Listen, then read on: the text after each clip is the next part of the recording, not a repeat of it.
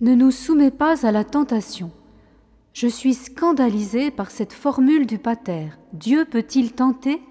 Le père Pierre Découvemont nous répond c'est un extrait de son livre Gagner le combat spirituel aux éditions de l'Emmanuel 2006. Nombreux sont les fidèles à être scandalisés par cette nouvelle traduction du Notre Père.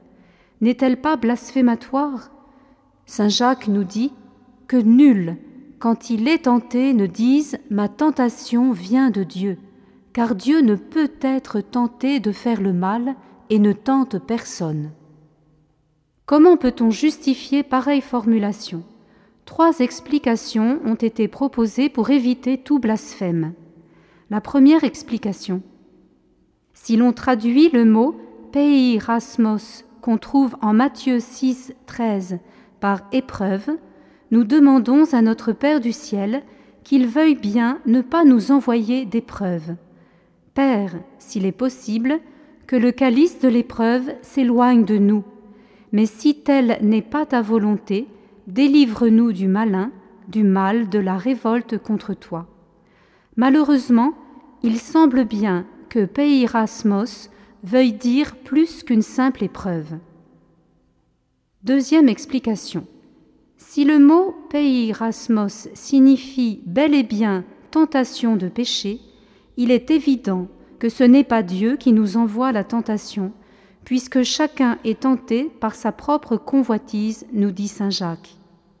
Mais Dieu, qui régit le ciel et la terre, à qui les démons eux-mêmes sont soumis, peut faire en sorte qu'ils ne permettent pas à Satan de nous conduire dans une situation critique de tentation, comme l'Esprit a poussé Jésus au désert pour qu'il y soit tenté.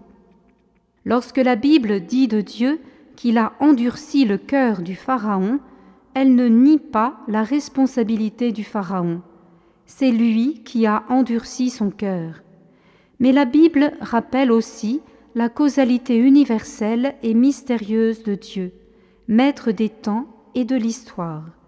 Il a permis cet endurcissement pour une raison qui apparaît plus tard, la libération spectaculaire de son peuple. De même, lorsque Dieu permet que nous soyons tentés, et nous savons qu'il ne permettra jamais que nous le soyons au-delà de nos forces, dit Saint Paul aux Corinthiens. C'est finalement pour notre bien. C'est pourquoi Saint Jacques nous dit de prendre de bon cœur toutes les épreuves, pays rasmoi, par lesquelles nous devons passer, car bien éprouvée, notre foi produit alors la constance, et cette constance nous mène à la perfection. Il n'empêche que, conscients de notre fragilité, nous demandons humblement au Seigneur d'être préservés de ces tentations. Troisième explication. Dans le livre À l'écoute du Notre Père, Jean Carmignac propose une solution intéressante qui rappelle que le texte grec du Notre Père est la transcription d'une prière que Jésus a dite en hébreu, et que dans les langues sémitiques, il existe une forme verbale dite factitive qui permet d'employer un seul mot pour dire que quelqu'un fait tomber, fait entrer, etc.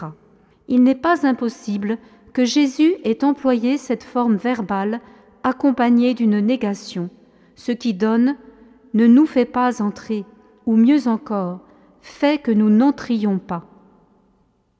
Jean Carmignac propose de traduire fait que nous n'entrions pas dans la tentation, c'est-à-dire fait que nous ne consentions pas à la tentation c'est revenir finalement à la bonne vieille formule de jadis, ne nous laissez pas succomber à la tentation.